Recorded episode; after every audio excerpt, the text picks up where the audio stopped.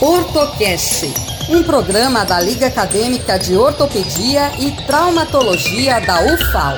Olá, pessoal! Sejam bem-vindos a mais um Ortocast, o podcast da Liga Acadêmica de Ortopedia e Traumatologia da UFAL. Nessa edição, nós vamos falar um pouco sobre os temas que foram trabalhados no nosso simpósio de radiologia musculoesquelética, que ocorreu no último dia 19. Nele, foram trabalhados principalmente assuntos relativos aos exames de imagem. E você, sabe o que são os exames de imagem e quais são as suas aplicações? Não? Então vem com a gente!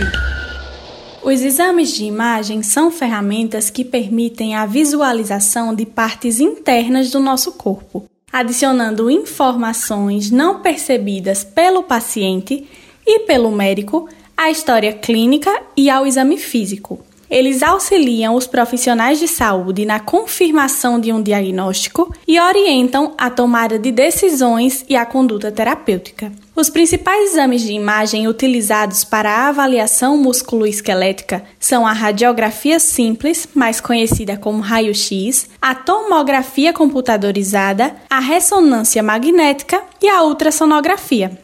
Eles possuem aplicabilidade na avaliação de lesões traumáticas, de doenças articulares, congênitas e também neoplásicas. Possibilitam classificar as fraturas de acordo com a sua localização, além de diferenciá-las em completas, quando atingem toda a estrutura óssea, e incompletas, que ocorrem predominantemente em crianças e geram uma lesão parcial do osso.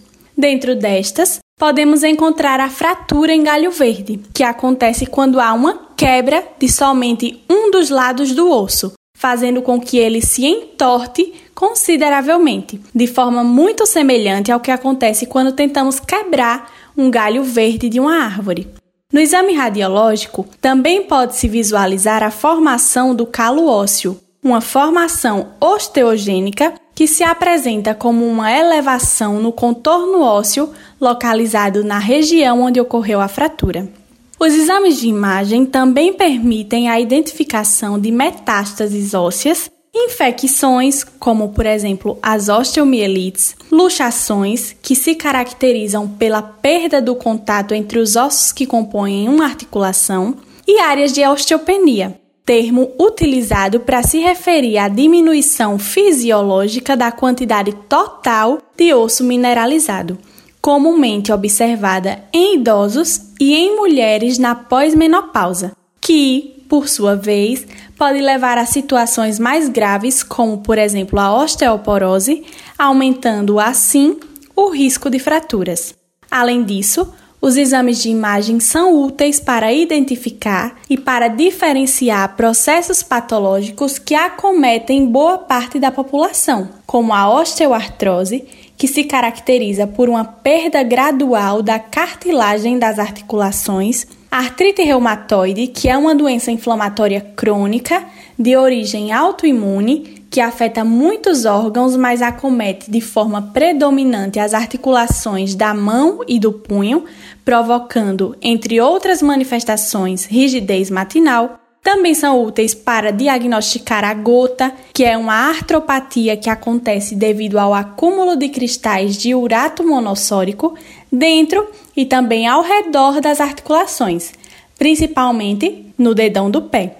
E artrite séptica, que manifesta-se com sintomas graves como dor e diminuição da amplitude de movimento, e que por isso requer um tratamento imediato com o objetivo de evitar danos permanentes à articulação.